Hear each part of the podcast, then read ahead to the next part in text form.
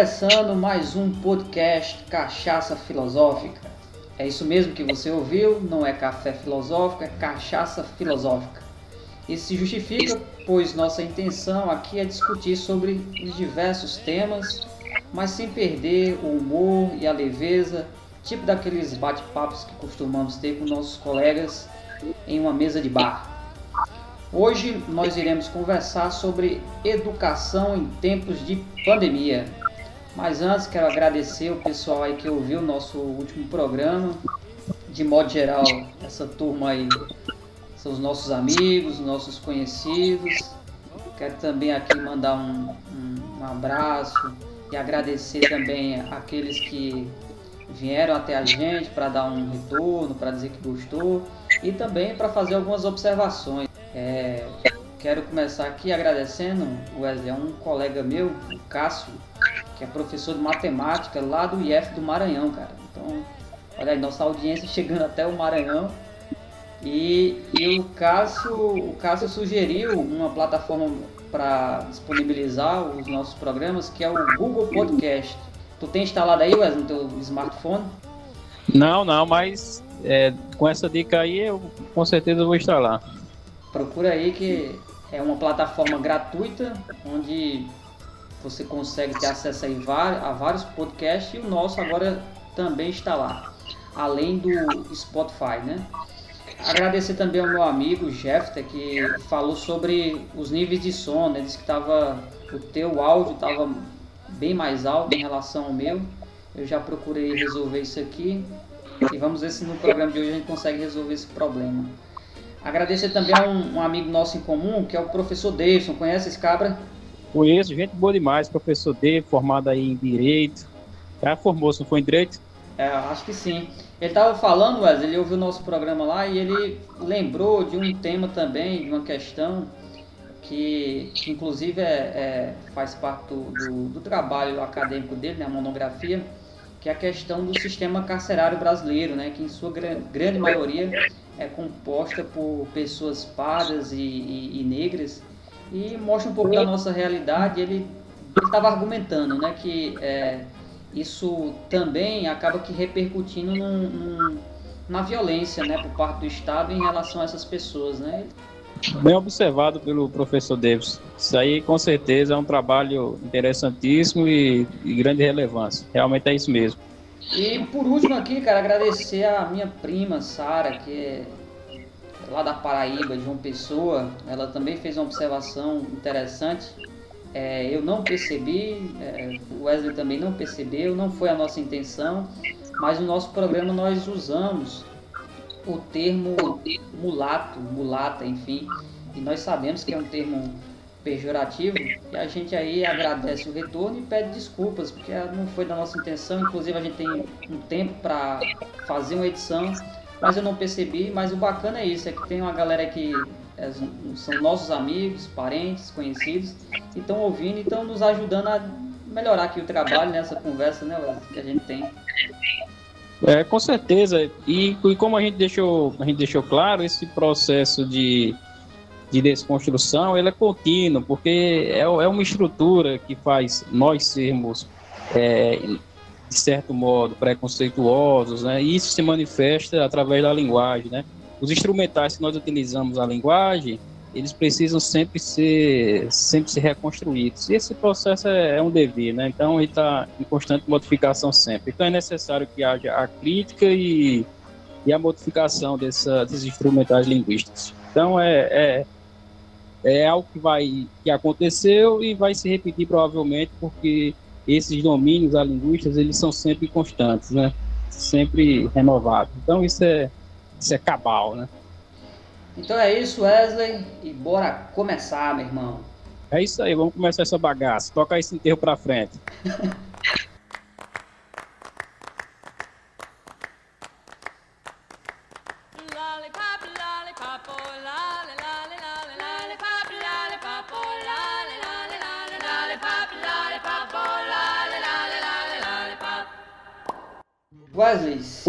50 milhões de estudantes da educação básica, sendo 40 milhões da rede pública, estão sem aulas presenciais que foram suspensas, né? desde março em decorrência da Covid-19, meu chapa. É uma lástima, né? É uma lástima, né? E é bom lembrar para o nosso, nosso ouvinte que nós somos professores, não é isso? Nós somos professores, eu aqui na, na rede estadual de ensino de Alagoas e você aí no, no Ceará. Eu na minha área de história e você na área de filosofia.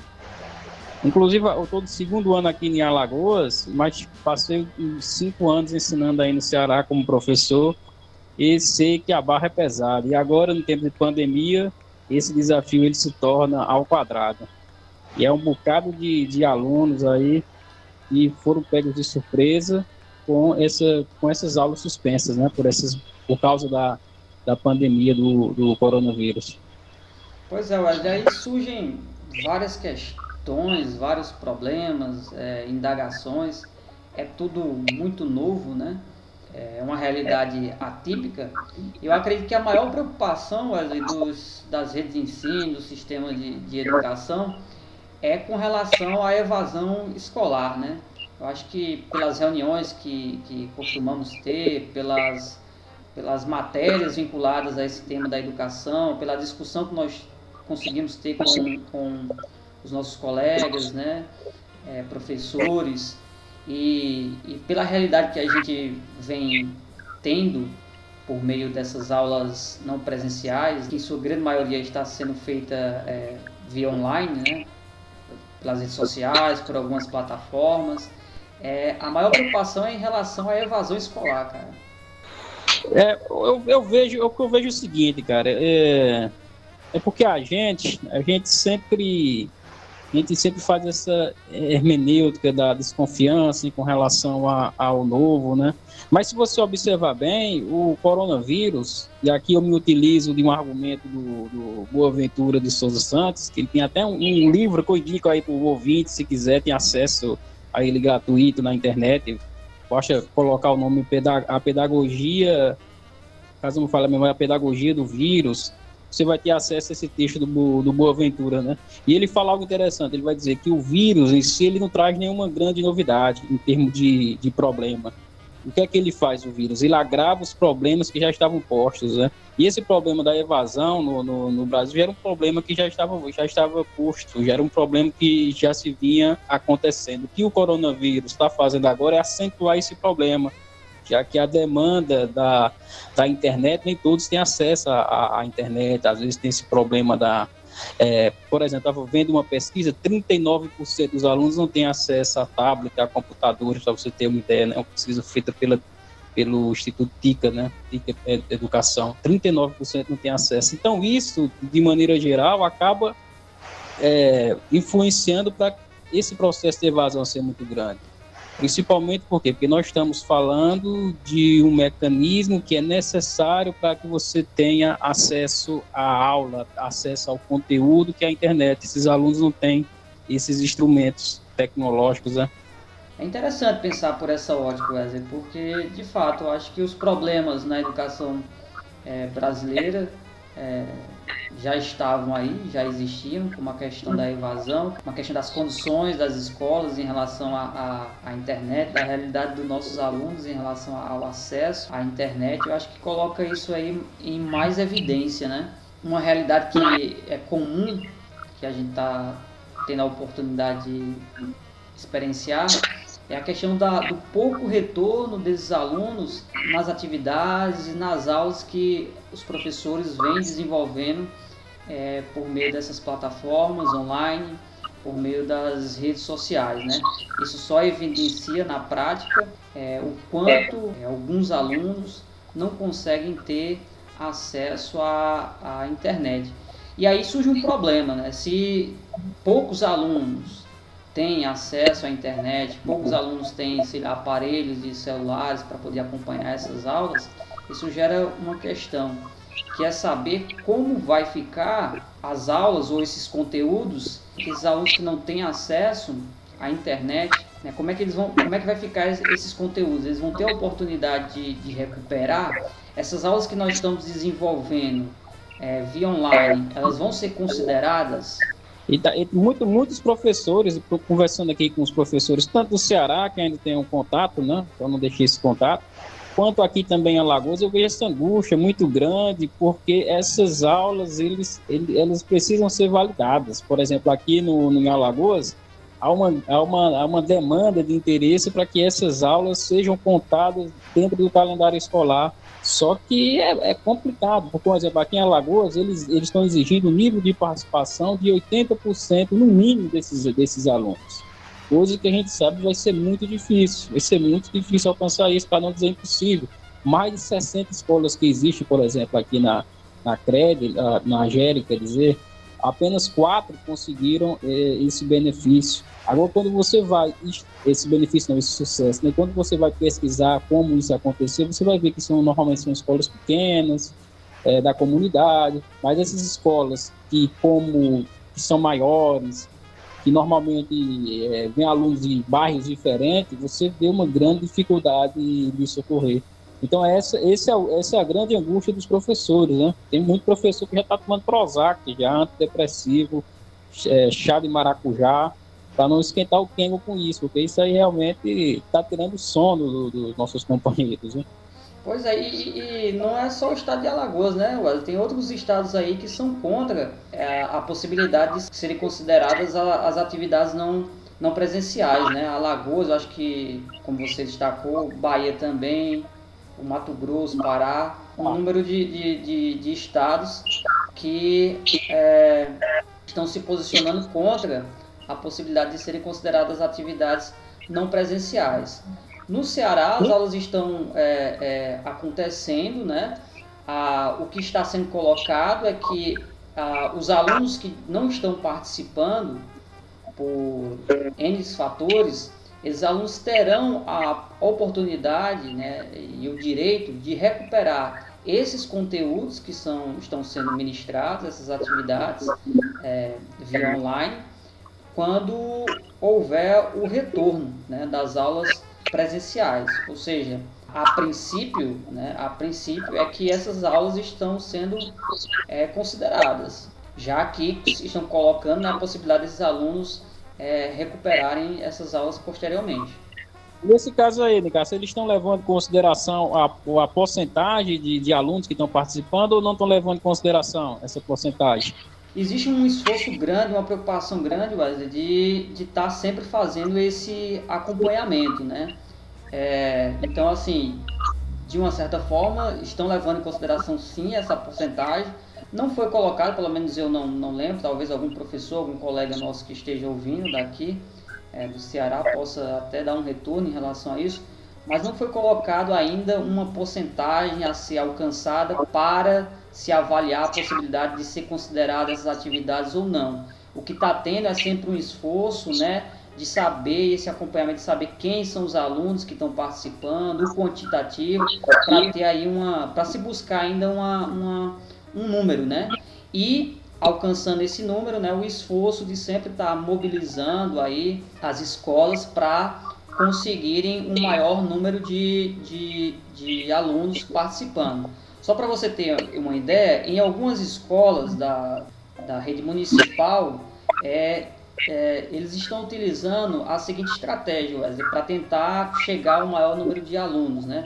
que é os professores elaborarem atividades é, em suas casas, é, marcarem um dia para que essas atividades possam ser deixadas entregues na, na instituição de ensino, na escola, para que a escola possa é, disponibilizar essas atividades para os alunos e esses alunos é, é, venham a resolver essas atividades e depois, posteriormente, né, com a data é, pré-estabelecida, devolver e esse, essas atividades voltarem para é, os professores.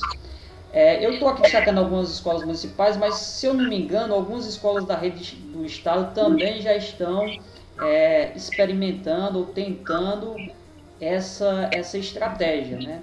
no sentido de tentar chegar ao maior número de, de alunos e fazer com que o ano letivo, com que esses conteúdos não fiquem em vão.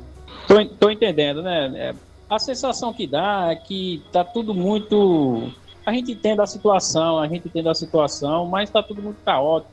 Eu acho que, eu acho que apesar desse, desse problema do, do, do coronavírus realmente ser um problema que veio para abalar as estruturas, abalar as relações, né? veio, veio transformar tudo, inclusive de uma maneira muito negativa em alguns pontos, né? Mas a gente, a gente já percebia essa característica da, da educação brasileira nesse, nesse monte de Frankenstein que é a educação brasileira, né, cara? Essa, desse, dessa educação esquizofrênica que não sabe para onde vai, quer ir para todos os cantos e acaba indo para lugar nenhum. E, e, o que eu, e, a meu, e a meu ver, esse ano com o coronavírus é um ano que a gente pode pegar, amassar e jogar na lata do lixo que nós podemos fazer no máximo, que os estados estão fazendo agora, é, é mitigar, talvez diminuir um pouco esse impacto, mas esse ano, em termos de, de uma aprendizagem com o Ministério, essa aprendizagem formal, eu creio que vai ficar apenas nessa expectativa. Vamos, vamos, vamos criar mecanismos para para gerar números, para gerar dados, mas que nós saberemos que esses mecanismos eles não passarão de, quanti, de algo quantitativo, não de qualitativo mas a gente não, pode, não podemos colocar apenas na conta do coronavírus isso, né? já que a educação no Brasil já vinha tratado dessa maneira como antes. Só para você ter uma ideia, é, quem acompanha a educação no Brasil, acompanha dados, acompanha números, avaliações no PISA, a gente percebe que o Brasil vem, vem deixando a desejar algum tempo. Para você ter uma ideia do Plano é, Nacional da Educação, é, são 10 anos de acompanhamento de metas na educação, nós só temos uma meta que foi cumprida das 20 metas. As outras metas estão longe de ser cumpridas e não vão ser cumpridas de maneira nenhuma. Né? Agora temos uma boa desculpa que é o coronavírus. Né? Inclusive, o, o próprio Ministério já deu nota falando que o coronavírus vai atrapalhar o cumprimento dessas metas, mas a gente sabe que é uma verdadeira piada, porque essas metas já não vinham sendo cumpridas. A única meta que, que foi cumprida, para você ter uma ideia, foi a meta do ensino superior aos professores com nível de doutorado e mestrado, que o nível superior tem. Mas as outras metas, inclusive a valorização do professor, essas estão distantes de, de, de uma realidade. E o problema é, é, é, tão significativo que até mesmo quando a gente pensa em como vai ser o retorno diante da, da, das condições das escolas, diante da, da, da realidade da educação brasileira, que a gente fica pensando aqui se de fato ocorrendo esse retorno, se as escolas vão ter a, a, condição de seguir os protocolos de saúde e higiene, né? Porque se tivermos aqui é, como espelho é, as experiências da, de, dos países como a Finlândia, a, sei lá, a Dinamarca, a China Portugal, que, que já deram início a esse processo de, de retorno das aulas presenciais, você percebe que há uma preocupação muito grande em relação ao, ao retorno, no sentido de, de, de, seguir um protocolo rígido de, de, de, saúde. E aí as escolas vão ter que tá, ter, ter condições, por exemplo, de aferir né, a temperatura do, dos alunos, então vão ter que disponibilizar máscara, álcool em gel, é, que mais?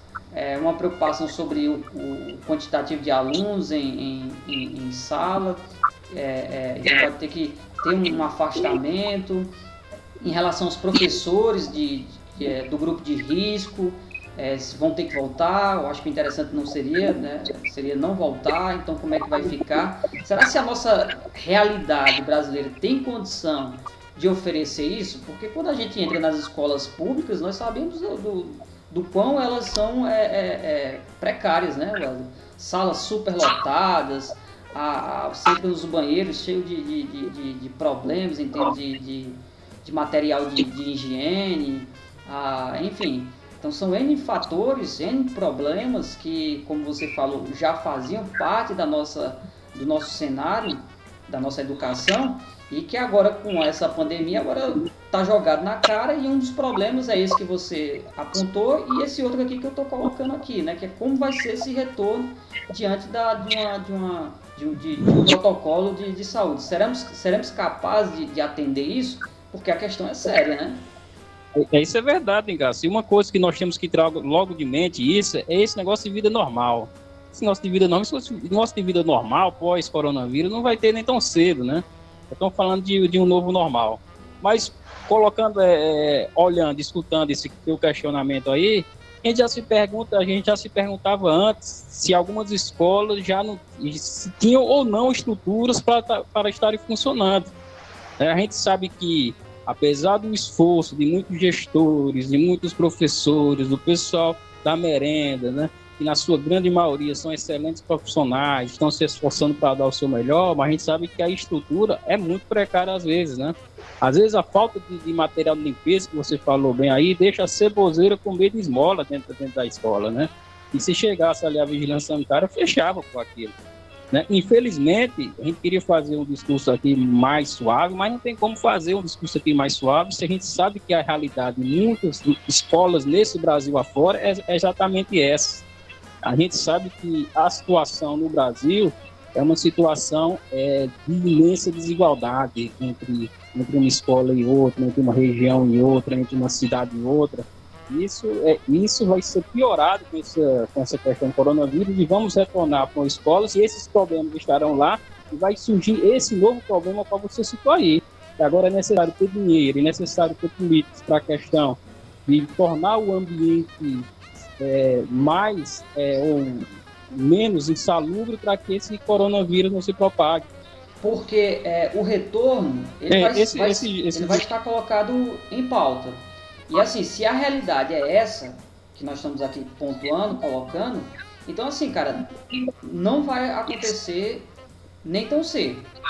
Porque, como eu estou colocando, o gestor que negar essa realidade, o político, o governador que negar essa realidade e propor um retorno agora em setembro a, ou agosto, enfim, é, eles vão, vão estar cometendo um grande erro, porque a, diante dessa realidade diante dessa pandemia, desse problema de saúde que nós estamos vivendo, eu acho que, como você colocou, a normalidade, não temos mais essa opção, tá entendendo? É, e aí é um problema voltar. Eu acho que esse ano 2020 é como você colocou, ele está perdido, inclusive um retorno das aulas presenciais. Ele está tá perdido, Nicasso. E uma coisa que me irrita bastante com, com, com essa questão do coronavírus é algo que, que as pessoas não é, novamente falo Boaventura de, de Souza Santos, que as pessoas não conseguirem pensar, os intelectuais não conseguirem pensar em situações é, extraordinárias e extraordinárias, digamos assim. É, segundo o Boaventura de Souza Santos, depois da Segunda Guerra Mundial, por exemplo, os intelectuais começaram a pensar de maneira geral, dentro de um mundo assim normal, de um mundo do cotidiano, eles começaram a pensar coisas extraordinárias dentro dessa realidade. Mas quando surge fatos extraordinários, eles, eles não conseguem pensar de maneira é, de, uma, de uma maneira extraordinária, digamos assim. O que eu quero dizer com isso é o seguinte, Nicasso, eu quero dizer é que muita gente ainda está atrelado a certos valores que existiam antes da, da, da pandemia. Por exemplo, o grande fetiche hoje da não hoje, né, mas que a gente percebe como muito notório ainda, mesmo diante da pandemia, mesmo com 84 mil pessoas morrendo, mesmo as pessoas perdendo emprego, mesmo as pessoas na extrema pobreza, mesmo as pessoas é, vivendo uma situação de calamidade pública, mesmo assim você vê é, o pessoal ligado à educação defendendo um discurso tecnocrático, né? como se a técnica fosse salvar a educação, como se a burocracia fosse salvar a educação. Por exemplo, você começa a estudar os documentos que a, a educacional do Brasil são, são teorias extraordinárias, são algo maravilhoso. Só a BNCC, né, que, é a, que é a Base Nacional Comum Curricular, é, é mais de 600 páginas né, de, de, questionamentos, de, no, de novidade interessante só que se perde em meio a tanta tecnocracia, se perde em meio a tanta burocracia, se perde em meio a tanta é, esse fetiche de, da novidade através da técnica. E isso se a gente percebe na, na questão do coronavírus. Estão inventando muita coisa como se isso fosse salvar a educação, como se isso fosse fazer uma escola chamativa para os alunos. Não consegue perceber esse fato extraordinário que é o coronavírus, como ele está afetando a vida de todos, né, inclusive dos alunos e dos próprios professores. Se esquece que o professor é um ser humano. É, uma outra questão que eu queria pontuar, colocar aqui para a gente, é que a, ainda se insiste muito sobre a possibilidade do, do retorno das aulas é, em 2020, né? E uma proposta que foi colocada, não sei se aí foi discutida, mas é que é, uma vez acontecendo, que essas aulas fossem a partir de um sistema híbrido, né, de, de atividades presenciais e não presenciais ao longo da, da semana. Eu já tinha ouvido já é, essa, esse debate, já tinha lido alguma coisa do tipo, e é algo que, que está sendo colocado em pauta, mas como eu, tô, como eu volto a dizer a você, nós temos que pensar, por exemplo, na formação dos professores. Teve esse problema da pandemia, aí a gente se deparou com uma coisa: nossos professores não estavam preparados para é, uma educação à distância. É, nessa mesma pesquisa que eu tinha dado uma olhada da, da Educação, 79% dos professores ah, sentiam que a falta de um curso, a falta de uma, de uma especialização em torno dessa área da ocupação está fazendo falta agora. Então, e temos, temos que pensar, como estou dizendo a você, o problema desse pessoal que está ligado a esse setor burocrático da, da, da educação, seja das secretarias de educação, é, eles não pensam é, nessa questão do professor. Às vezes o professor fica em, em segundo plano. E isso é, uma, isso, isso, é um erro tremendo, isso é um erro de estratégia tremendo. Você tem que pensar na pessoa que vai estar de frente ao combate e que vai exercer esse combate, que é o professor. Por exemplo, nós temos um, a nossa profissão, a nossa categoria, é a das categorias que mais sofre com problemas mentais relacionados ao estresse, relacionado à síndrome de Burnout. Ou seja, e, e, ninguém fala sobre isso. Quer dizer, ninguém fala com a intenção de tentar pelo menos resolver isso. Fala no sentido só de, de dizer, ah, esse é o problema, e aí, vamos fazer o que com o problema? É, se esquece. Aí, aí, você, aí, aí, não adianta você falar em educação é, voltada para o sentimento, socioemocional, formação cidadã, se o professor não está sendo tratado como dignidade, como ser humano.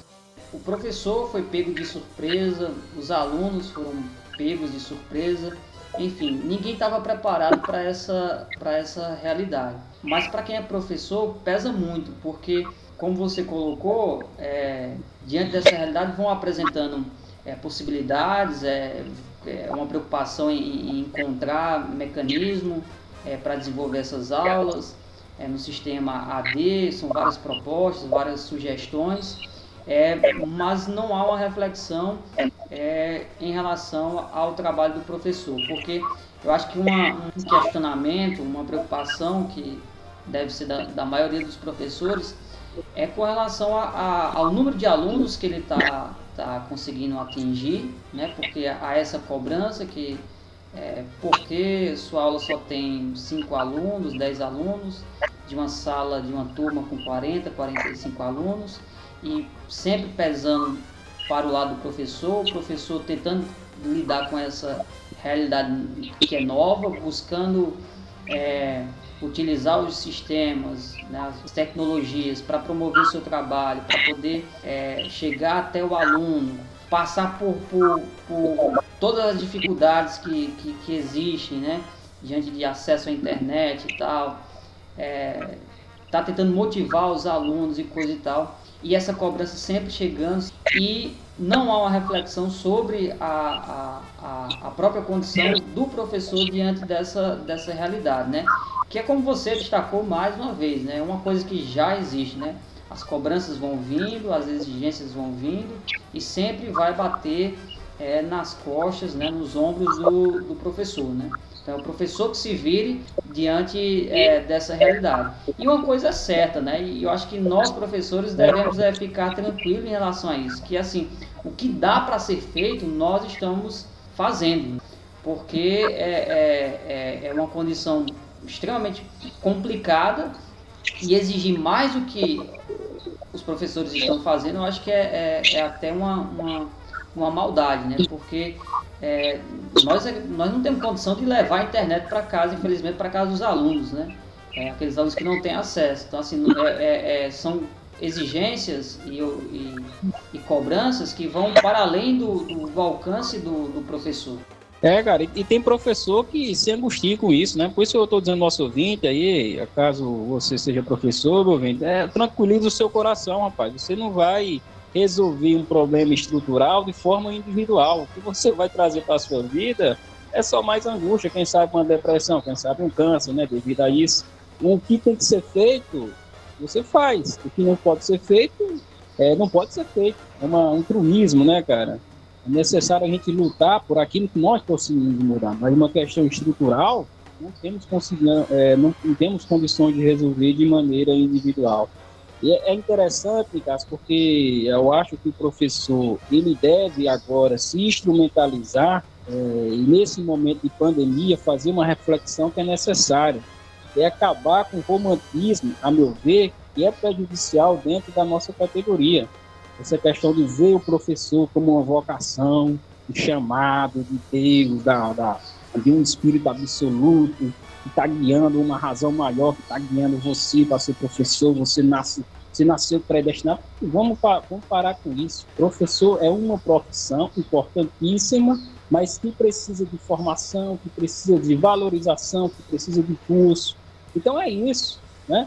tem que trazer esse lado também, acabar com esse romantismo, essa, essa pieguice aí que, não, que, que vem levando professores já comer o pão que o diabo amassou e ainda ficar lambendo a panela dizendo que está achando bom, fumo entrando e o cara dando, gaitada. Então, isso aí tem que ser modificado também. Nós temos que, a meu ver, tudo isso aqui é minha opinião, nós temos que, que mudar também, não aceitar mais essa, essa situação situação que coloca o professor como, ao mesmo tempo, coloca ele como super-herói, né? como alguém que está acima de tudo, mas ao mesmo tempo, na realidade, não valoriza. É, sempre proporcionar né? isso para os professores, né? É, é, darem a, a, possibilidade do professor se capacitar, se qualificar, porque, infelizmente, é, é, quando percebemos algum professor saindo para o mestrado, para o doutorado, quem já passou por isso sabe muito bem das dificuldades que, que são colocadas também, as burocracias que são colocadas é, quando isso acontece, né, é, Wesley? Eu digo assim, burocracia por parte do, do Estado. Então, assim, quando o professor busca, quando o professor está procurando se qualificar, é, é, enfim, também ele acaba que se, é, indo de encontro a uma burocracia grande, né, como se o Estado estivesse evitando é, esse tipo de, de, de, procedimento. Né? Ou seja, em outras palavras, eu estou querendo dizer o seguinte, que o Estado não valoriza a, o professor, né? Pelo menos esse professor que está buscando a, a é, é, se qualificar, está buscando é, é sempre é, outras formações. É, é, como se, é como se o professor fosse. Que o, o Michel Foucault fala em interdições do discurso, né? mas como se existissem interdições que não permitissem que o professor se tornasse um mestre, um doutor. E quando ele se torna isso, a valorização muitos estados no Brasil é pífio, inclusive aqui no estado de Alagoas é pífio é o plano de cargos de carreira. É terrível mesmo. É um incentivo, é um, é um desincentivo, né, para dizer a verdade. Para que eu vou estudar, né? Porque a, a, gente sabe que a questão do estudo, a questão da formação, não é só uma questão salarial, né? Tem toda uma outra questão que é muito mais da formação é, ontológica, né? Mas a, nós vivemos em um mundo capitalista, meu cara. A gente vive num mundo capitalista e as pessoas precisam de dinheiro para sobreviver. As pessoas precisam de, de incentivo financeiro para dar sentido a outras particularidades da sua vida. E o professor é uma profissão que merece, como as outras também, serem valorizadas dentro, da, dentro das suas conquistas acadêmicas que você conseguiu. E, infelizmente, alguns estados têm planos e carreiras que não são atraentes, que são desestimulantes. E estão dizendo o seguinte: ó, você, professor, não precisa fazer mestrado, não precisa fazer doutorado, não precisa fazer pesquisa, não precisa fazer, não precisa publicar artigo, não precisa fazer capítulo livre, porque você foi feito apenas para ficar aqui na sala de aula ganhando isso aqui e não tem incentivo de nada. Isso é desestimulante. E, e quando a gente conversa com muitos professores é, na, na educação básica, a gente tem professores é, extraordinários, né, com inteligência para esse, esse lado, além, da, além de ensinar, mas também do lado de pesquisar. Todo professor, a meu ver, no Brasil, deveria ser um professor pesquisador, publicador, professor já é pesquisador, lógico, mas ser também um cara que publica seus artigos, que publica suas ideias, né, que houvesse um incentivo maior. E no Brasil, infelizmente, não há, com exceção de algumas instituições, como o VIEF, por exemplo. Mas quem dera a gente, a gente pudesse tornar cada escola no Brasil uma estrutura semelhante com o IEF. Agora, o que é interessante é que a gente pode se unir diante esse problema, que acredito que essa possibilidade ainda é possível, e transformarmos, lutarmos. Né? Por exemplo, conseguimos uma, uma conquista interessante, que agora vai ser aprovada pelo Senado, que foi o, o, é, o Fundeb, que agora é incorporado, agora é, vai durar Que, inclusive, se eu não estiver enganado, houve também, é, além de estar atrelado à Constituição, houve um aumento do percentual é, do apoio financeiro da União. Se eu não me engano, foi para 23%. Foi isso, Ed? Alguma coisa assim. Também houve uma, uma, uma, um salto em relação a isso. É porque vai aumentando progressivamente até chegar em 2026 a 23%. Ano que vem vai ser 12%, aí depois 14%, vai chegar até 2026 aos 23%. O governo ele também tinha uma, uma proposta, né? E, a, e uma, uma das propostas iniciais, é, que inclusive foi colocada pelo Paulo Guedes, né? Não foi nem pelo ministro da, da, da Educação, o novo ministro da Educação, que eu não sei nem o nome dele, é o quarto ministro da Educação, vale salientar. O Paulo Guedes, Wesley, ele, ele propôs, não sei se tu ficou sabendo, que eu não sei bem o, a porcentagem, mas ele queria que uma, acho que em torno de, não sei se 6%, alguma coisa assim, do Fundeb fosse direcionado para a, a, as despesas do, do, do, Bolsa Família, né? Que agora eles até mudaram a, a, nomenclatura, né? Eu acho que é Renda Brasil, alguma coisa assim. Sim, foi. O Guedes queria é, 5%. Ele queria que 5% do dinheiro do Fundeb fosse destinado a, a, esse, a esse programa que ele nem criou ainda, vai criar. E sem contar que esse governo, um ano e meio aí, ficou entravando o discurso do Fundeb, não, não criou nada. Esse projeto do Fundeb que surgiu aí não foi um projeto que veio do Poder Executivo, sem nem deixar claro para o ouvinte. O próprio Bolsonaro agora está querendo utilizar isso, né? Mas dê uma olhada, né? Na primeira votação que teve, dos 400, é, foram 499 votos, caso não falhe a memória, a favor, sete contra. Todos esses sete ligados ao Bolsonaro, né? Ao PSL, que era o partido ao qual o Bolsonaro fazia parte. Então daí você, você tem uma ideia com que tipo de carniça nós estamos lidando, né? No início do, do governo é, Bolsonaro, o primeiro-ministro teve uma polêmica muito grande em relação ao, ao primeiro-ministro, numa numa reunião que ele teve, ele foi chamado pelo Congresso e tal. Mas ficou na minha memória aqui algumas indagações, algumas coloca colocações da deputada federal, a, a Tabata Amaral. E, e ela lembrava na ocasião, acho que foi no início do ano passado, essa questão do, do, do Fundeb, né? E, e não há nenhuma preocupação, nenhuma pauta dentro do Ministério da Educação. De lá para cá, principalmente com aquele. Como é o nome dele, Wes? Aquele ministro. Principalmente com ele. E, e, essa discussão foi colocada de lado, né? foi negligenciada praticamente. Não é uma proposta do governo, não. É, e aquele, aquele vai trapa, como você falou aí, a preocupação dele era falar de que era um, era um Olavete, né? Para dizer a verdade. Né, o cara que, que, que babava os ovos do, do Olavo de Carvalho e, e ficava falando mal do, do, dos comunistas, que esse pessoal ligado ao Bolsonaro, esse pessoal, uma ala ligada ao Bolsonaro, eles não saíram da Guerra Fria, eles acham que não está numa Guerra Fria, que eles acham inclusive que a China, a China é comunista, eles acham que a China é comunista. É impressionante a idiotice desse pessoal, viu, bom? Achar que a China é porque eles acham, se ele vê o nome, um exemplo, é Belo, por exemplo, o cantor, ele, eles acham que Belo é Belo mesmo, porque o nome dele é Belo, eles não conseguem diferenciar, é impressionante. É, é interessante, é, isso, porque, como, só para voltar novamente ao tema da educação no Brasil, né, como qual é a minha angústia, né? E novamente eu, eu, eu falo essa ideia que é nossa aqui, nós estamos compartilhando, que é baseada no Boaventura do Silvio Santos.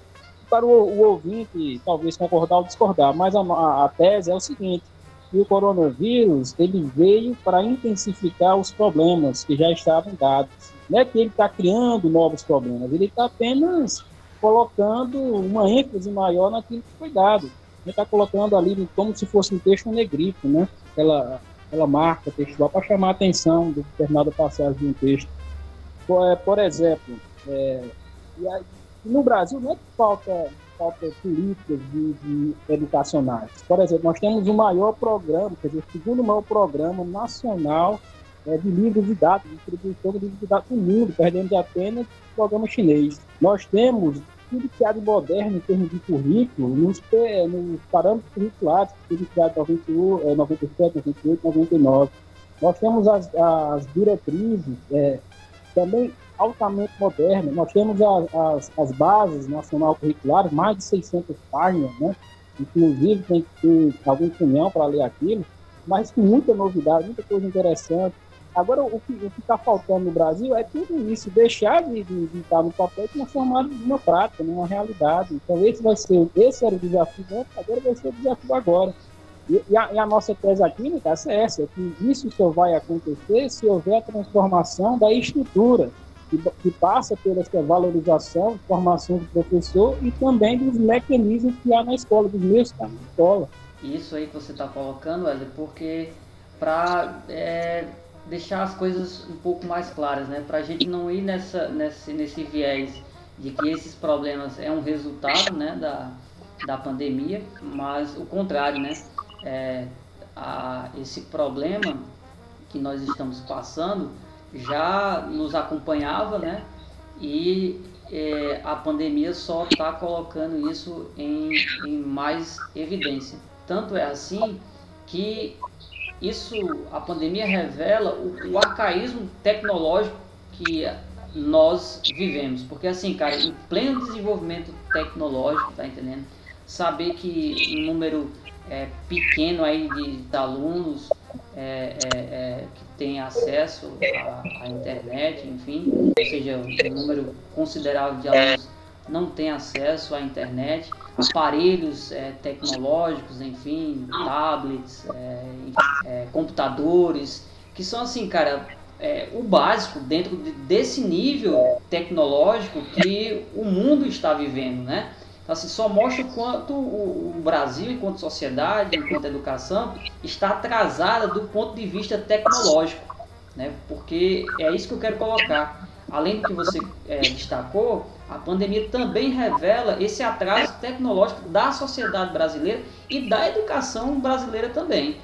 Com certeza, Nicolas, com certeza. E, se eu me engano, eu acho, é, é, você acompanhou aquele debate que, que o Vai Trapo é, e o pessoal ligado a ele é, acabou desenvolvendo caso me falhe a memória, ano passado, na gestão do, do começo também de 2018, não sei, não me lembro, mas teve um dado momento que o governo Bolsonaro e os bolsonaristas, olavistas, e todos esses istas aí, postistas, eles estavam dizendo que, que o Brasil gastava muito dinheiro, mas muito dinheiro na educação, né, que estavam estavam pegando dinheiro e jogando no chão e lavando como se fosse água roda. Só que, no entanto, a gente vai ver é uma meia verdade, né? É uma meia verdade porque, mas meia verdade é, é mais perigosa do que uma mentira, né? É, e qual é a meia verdade? Realmente o Brasil investe, se não me engano, 6% do PIB. Inclusive, é, se, se não me falha a memória, investe mais em, em, em termos de proporções do PIB do que os Estados Unidos e o Chile. Só que, no entanto, se você for ver que esse aqui é o investimento que mais interessa, esse aqui é o investimento que importa, que é por aluno, Aí nós não conseguimos chegar nem na metade do que os países da OCDE investem. Então essa é a grande falácia dos caras que eles não percebem. O problema no Brasil não é a proporção do PIB, mas é o investimento por aluno, que o Brasil sequer chega à metade do que os países da OCDE, da OCDE investem. Então é necessário a gente Exato. frisar isso, essa importância do, do investimento, do, do, dinheiro, etc., né, para investir na educação. Né? Nós poderíamos é, taxar as fortunas que há no Brasil, fazer um imposto progressivo. Nós podíamos é, também taxar essa questão do lucros e dividendos. Então, tem soluções. Né? Nós podemos fazer a, a, questão da auditoria da dívida pública, e há várias denúncias que falam que essa dívida pública ela, ela surgiu, mas ali tem indícios de corrupção nela, que na verdade essa dívida já foi paga. Essa auditoria, inclusive, foi feita no Equador. Então, nós temos meios hoje de garantir tudo isso, de investimento da educação, e não passar de utopia, e não passar apenas de devaneios aqui de professores, né? Então, é isso que nós estamos querendo dar para você, ouvinte, o que nós estamos falando aqui de valorização do professor, de melhoramento do, do, do, do percentual da educação através do investimento, é, é, é possível por quê? Porque nós temos meios, nós temos mecanismos para que isso aconteça. Agora, desde que esse projeto neoliberal seja colocado de escanteio. Qual a tua impressão em relação ao possível retorno? Tu acha que a, essa possibilidade de retornarmos ainda esse ano? Porque assim, o, o sentimento que eu tenho é que não, não voltaremos, sabe? Por, por, por essas questões que a gente já, já colocou, acho que as escolas elas não oferecem a, a uma estrutura é, é, propícia para um retorno, seguindo aí um, um protocolo de, de, saúde, de, de higiene. É, se de repente voltar, eu acho que tem que haver um investimento maior para se manter uma estrutura é, como essa diante da, de, das exigências de, de, de, saúde. Mas assim, a minha impressão particular e pessoal é que é, não voltamos é, é nem tão cedo e isso vai gerar uma outra, um outro problema, um outro, um outro debate, né? Porque se de repente não voltarmos e como sabemos essas aulas por meio da, dos, é, é, das plataformas online, é, via rede social, enfim, é, como ela não está chegando um número é, razoável de alunos, isso significa que é, deveremos pensar em estratégia para que essas aulas possam ser desenvolvidas no ano de 2021, né? E como vai ser, eu, eu, eu não sei no momento, né? Não tenho essa resposta. Mas eu, eu, eu creio que isso vai gerar um problema, né? Uma, uma bola de neve, porque isso vai ter que ser resolvido em 2021, né? E se voltarmos ainda esse, esse ano, eu acredito que tem que seguir aí um protocolo rígido de, de, de, de saúde, de higiene e desenvolver meios e mecanismos de recuperação é, para aqueles alunos que não tiveram condição de acompanhar essas aulas, né? O que leva àquela nossa discussão lá do início, que é em relação a alguns estados não estarem considerando essas aulas é, é, não presenciais, né? Com certeza, né, Cássio? E, a, e acaso vote isso aí, desculpa usar esse termo aí, é, muita gente vai tomar no rabo, viu, cara? Porque, porque muitos professores têm vários problemas de saúde, né, cara? E, inclusive, esses alunos, principalmente da periferia, é, é, o, o, percentual de contaminação dentro dessas escolas com certeza vai acontecer. Esses alunos, às vezes, são criados por, por dentro de casas onde moram 10, 20 pessoas, 15 pessoas, né, dentro, de, dentro de um espaço sólido, é, aí vai ser uma desgraceira tremenda, viu, cara? Ou seja, voltar agora, como está a situação, ainda, ainda ninguém sabe a real situação no Brasil, porque a gente não testa como deveria testar, seria uma, seria um, seria aquilo que o Vladimir Sapato, o Sapato chama de suicidário, né, estado suicidário, seria um, seria um posicionamento desse tipo. Então tem que ter calma. A meu ver, é, vindo desses governantes aí, eu não duvido nada, né? não duvido nada desses caras aí querer votar. É, mas o ideal não seria votar realmente este ano. Esse ano a gente tentar fazer tudo online, mesmo sabendo que isso aí não, não, não é o ideal.